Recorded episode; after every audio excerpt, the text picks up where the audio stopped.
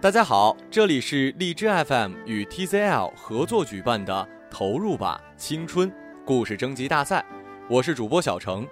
今天想跟你分享的故事是来自于马小成的《您真是我祖宗》。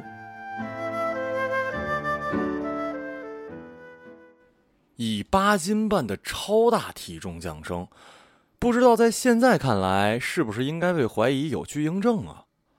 啊，不过据我所知，在九二年的东北农村来看，越是重的大胖小子，越是预示了此等巨子将来必成大器。所以，即使是脑袋大的异于常人，到了小小的身子根本不足以支撑，甚至凭自己的力气无法把脑袋立起来的程度时，爹妈这才抱着孩子去医院。好的大夫说了，这孩子脑袋呢？确实比正常人的头大了不少，但是没什么问题，不是脑积水，也不是因为不小心吃了三聚氰胺。似乎从出生的那一刻起，他就被认定为肯定将来有出息。六个月的时候开始蹦字儿，一岁就开始说话了。小学五年级之前，每次考试都是双百。六年级唯一的一次考了一数学九十九点五，还是因为一道数学大题忘了写解。做过班长，当过三道杠，在红旗下做过演讲，去市里参加过奥数比赛，甚至还会一门现在在我看来完全不算乐器的乐器——葫芦丝。就连名字都异于常人，谢广坤。别笑啊！别笑啊！他出生的那会儿，哪能想到会和本山大叔想一起去呢？应该说，按照常理，这样的孩子将来注定会考清华、读研读博，最后在中国社会科学院之类的单位，为我们的经济建设、中华民族的伟大复兴而奋斗终身，死而后已。唉。如果不是太爱学习了，他又怎么会沦落到这个境地呢？真是成也萧何，败也祖宗啊！下了二晚回家的时候，已经是十点了。老爸还没回来，妈妈已经将做好的营养宵夜端上了桌。吃完之后，回到房间，不大一会儿，妈妈敲门，又拿来了一杯牛奶。之后说了几句“别睡得太晚”，也就出去了。打开书桌上的台灯，顺便撕下一张正对面的自制高考倒计时。距离高考还有九百九十九天。每晚广坤回家之后都会做一套综合卷子，也忘记了是哪年的某个高考状元吧，在电视上说的。人家记者问。平时都是怎么学习的呀？能考这么好？大哥直接回说：“每天做一套模拟卷。”好嘛，托他的福，至今广坤大致做了应该有几百套模拟了吧？一道数学大题，正解的行云流水呢。钢笔突然没水了，现在很少人还用钢笔了。不过，作为一个优质的模范好学生，这个字写的自然不可以太差了。外加人家老谢家也是书香门第呀，听说他们家老祖宗在明朝时还当过大学士呢。广坤从会写字儿开始，就被要求毛笔、钢笔双管齐下。桌上的钢笔水空了，这么晚了，附近又没有二十四小时的便利店。妈，咱们家没钢笔水了。广坤出门找妈妈。哎呀，这么晚了，商店都关门了，明天再写吧。不行，我正写题呢。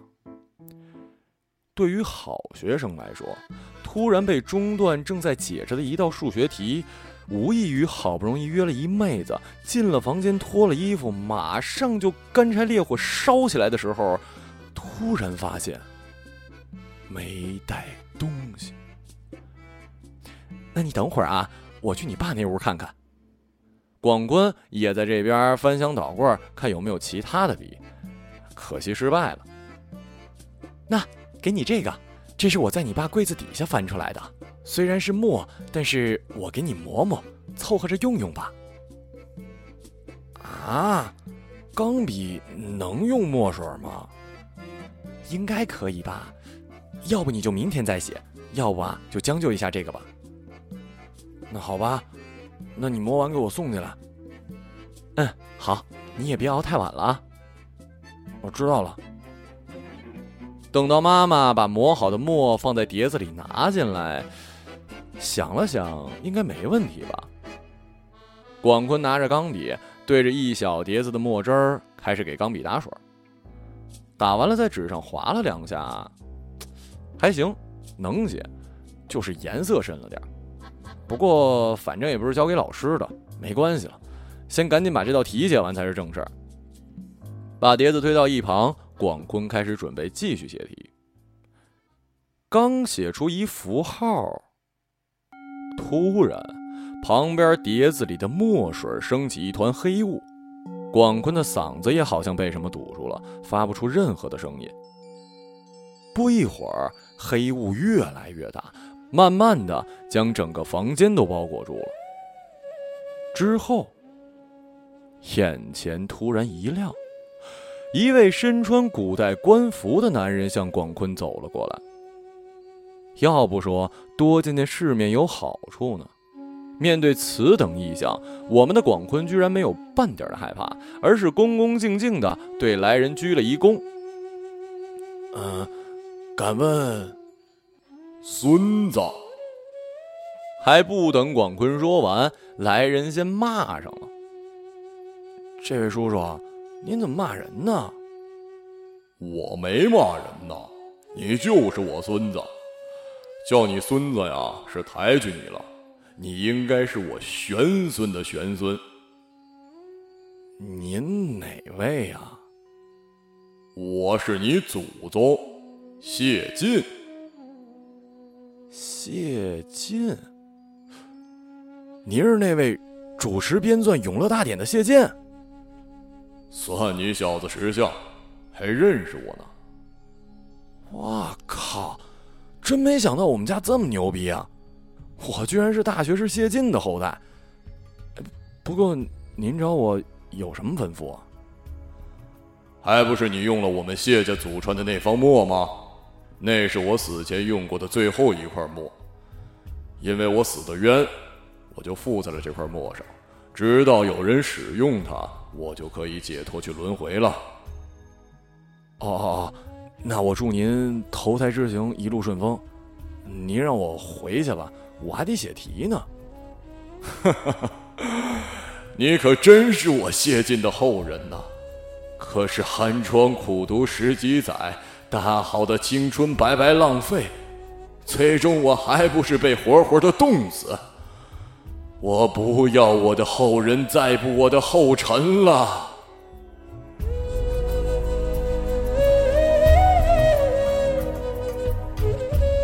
说完这话，也不等广坤反应，只感到眼前又是一黑，场景回到了房间里。第二天一早，妈妈照理做好了早餐，等了半天，广坤也没出来，可能是昨天做题累着了吧，起来晚了。可是过了一会儿，广坤那屋还是没动静，往常这时候都已经洗漱好准备出门了，眼看这就迟到了。广坤妈敲了敲儿子的房间，没人答应。走进去一看，广坤四仰八叉的，还打着呼噜呢。广坤。广坤，妈妈试探的拍了拍他的肩膀。啊，啊，怎么了？昨晚看书看的晚了吧？快起来吧，这都六点半了，别迟到了啊！哦，我知道了。从到了学校一直到上完上午的课，广坤一直趴在桌子上睡觉。因为学习好，所以广坤的座位在第二排。在这种好学区里，趴着睡觉就显得十分扎眼了。不过因为是好学生啊，所以老师们便可以理解为昨天看书太晚，所以就没怎么管。不过到了下午，广坤还在睡觉，班主任终于忍不住走到了广坤身边。广坤呐，呃，是不是生病了呀？生病的话，早点回去吧。只见广坤慢慢的伸了一懒腰，之后盯着老师看了一会儿。哦，那我先走了。说完，提起书包，转身就往门外走。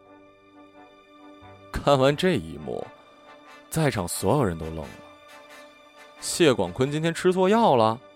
老师那明显是一句客套话，而且他这表现压根就不像生病的样子啊。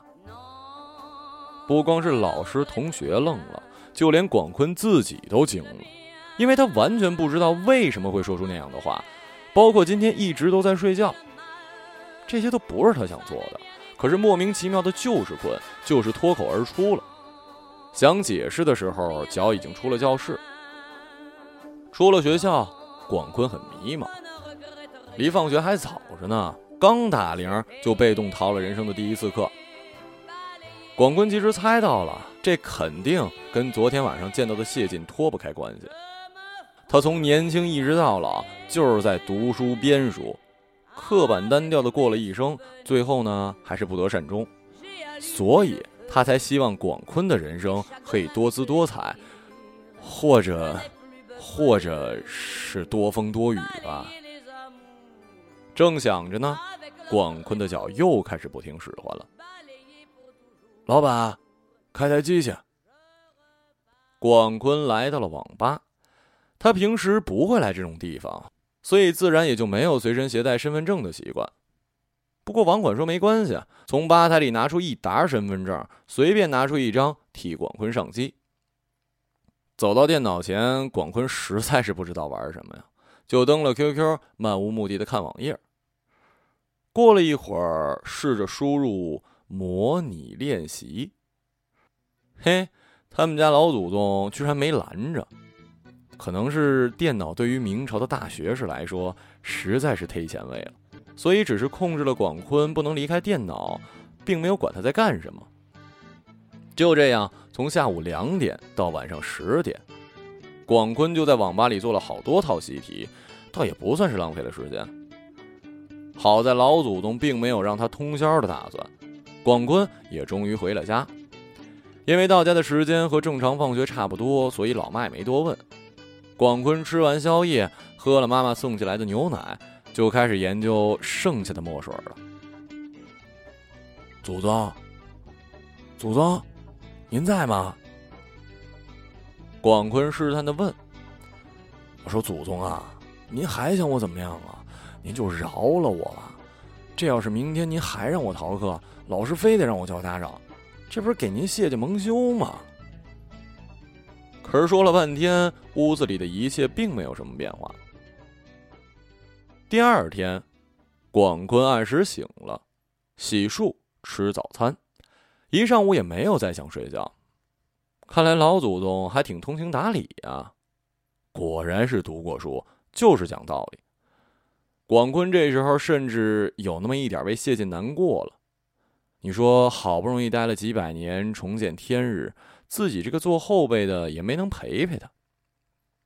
正想着呢，放学铃响了。可正想起身回家，却发现自己又动不了了。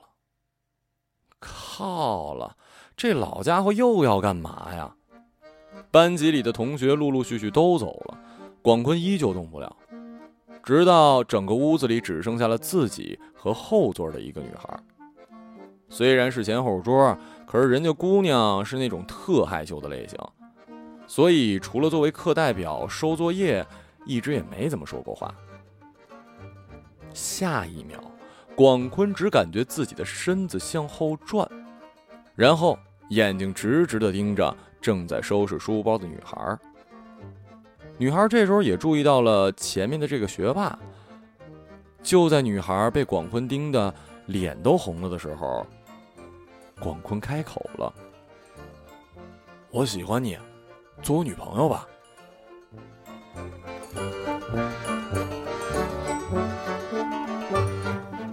这又是闹的哪一出啊？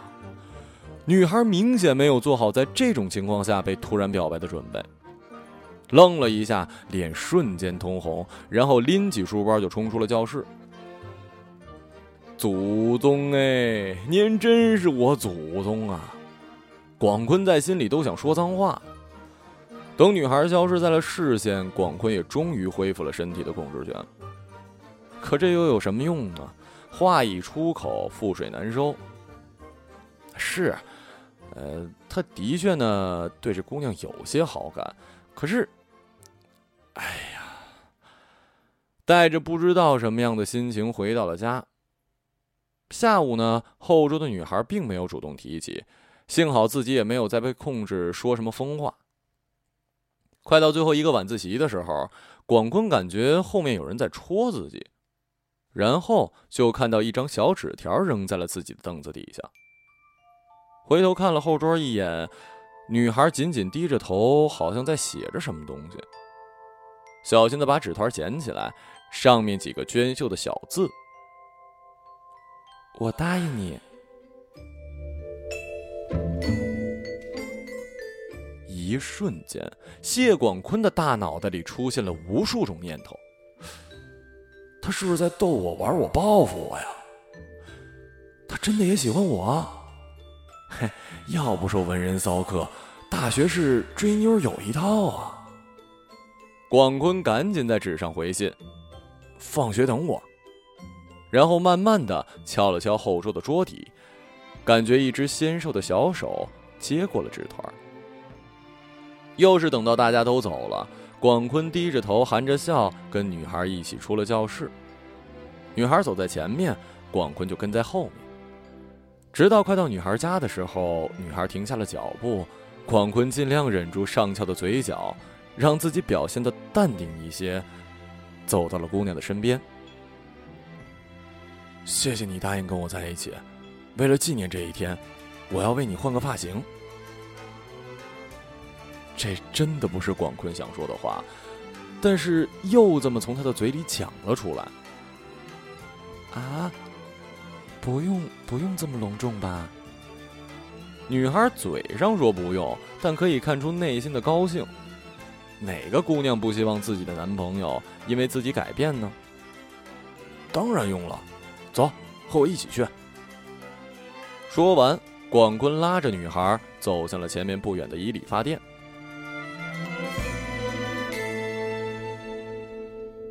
回家的时候已经比平时晚了一个多小时，不过提前打电话告诉了妈妈，自己今天晚上要去同学家写点题，所以广坤妈也就没担心。呀，儿子，你你你怎么理理了个光头啊？面对一天突然变成葛优的儿子，广坤妈还真是吓了一跳。哦，这不是夏天快到了吗？光头凉快，而且洗脸的时候顺便就把头也洗了，也省时间。这样我还能多写几道题呢。也不差几分钟啊！你挺大个小伙子，理个光头也不好看呢。哎呀，没事儿，我头发长得快，过几天就长出来了。不说了，好吗？我回屋写题了。哎，你不吃饭了？哦，我在同学家吃过了。边说。广坤边回到了自己的房间。不过还真别说，这句话还真没骗人。姑娘陪广坤剃完光头，又去楼下吃了点烧烤。姑娘也没想到，广坤说是换个发型，居然直接改了一秃瓢。广坤却美其名曰，只有这样才能纪念自己珍贵的初恋。一下子又把女孩感动的小脸通红。不过烧烤店不大，俩人虽然坐在唯一的包厢里，可是外边要是往里看，还是很容易瞧见的。中途好像就瞟到了同班同学 Y 正在烧烤店门口买东西，还往里面看了一眼。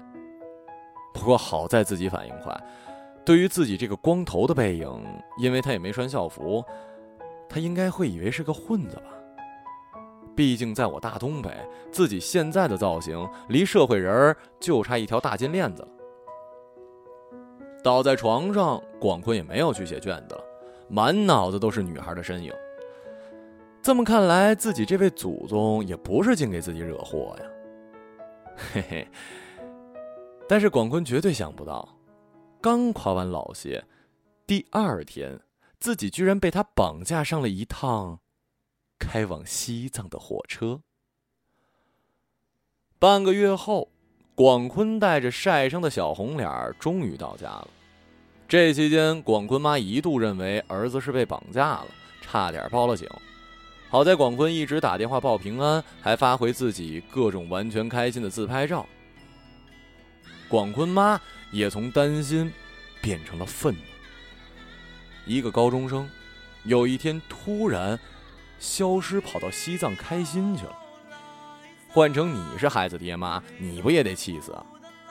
甚至广坤的爸爸怀疑儿子是不是中邪了。毕竟这种疯狂的事儿，别说模范生广坤了，就是一般的孩子也做不出来吧。所以在机场抱着广坤大哭的妈妈带他去医院检查完身体之后，又带去了精神科。广坤当然没有告诉其他人祖宗谢晋的事儿了。再说了，就算说了。会有人相信吗？而且广坤这几天说实话还真挺开心的。最开始自己快恨死谢晋了，不过真的第一次坐了飞机，第一次独自旅行，第一次到了布达拉宫，慢慢的自拍照片里的自己笑得也越来越灿烂了。至于解释嘛，广坤在电话里就已经说过了。妈，请原谅我青春里没。就这一次。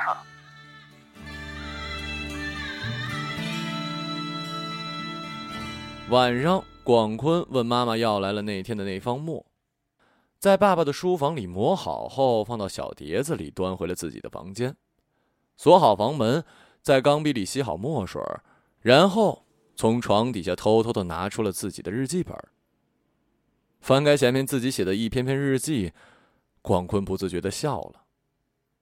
这里面住着一个坏孩子。他不喜欢班主任的唯成绩论英雄的嘴脸，他羡慕那些可以上课睡觉的后排差生，他喜欢自己后座文静的女孩儿，他想剃一次光头，他想像别人说的那样谈一场轰轰烈烈的恋爱，来一场说走就走的旅行。当自己到达西藏的那一刻，广坤就知道了，其实谢晋一直在帮他完成另外一个自己想要做的愿望清单。翻完最后一页，提起笔，广坤认真的写道：“老祖宗，真的谢谢你，谢谢你帮我在青春里彻底的疯了一把。不过，也请你相信，逃课。”剃光头，说走就走，并不是青春的全部，也并不是只有这样才叫做无悔。我连续一百天都坚持做习题，保证每天都背单词，难道就不是一种别样的牛逼吗？再次谢谢你，让我有了不一样的一段日子。那么大学士，接下来的青春，就请让我用自己的方式作下去吧。此致，敬礼，您的耷拉孙儿，谢广坤。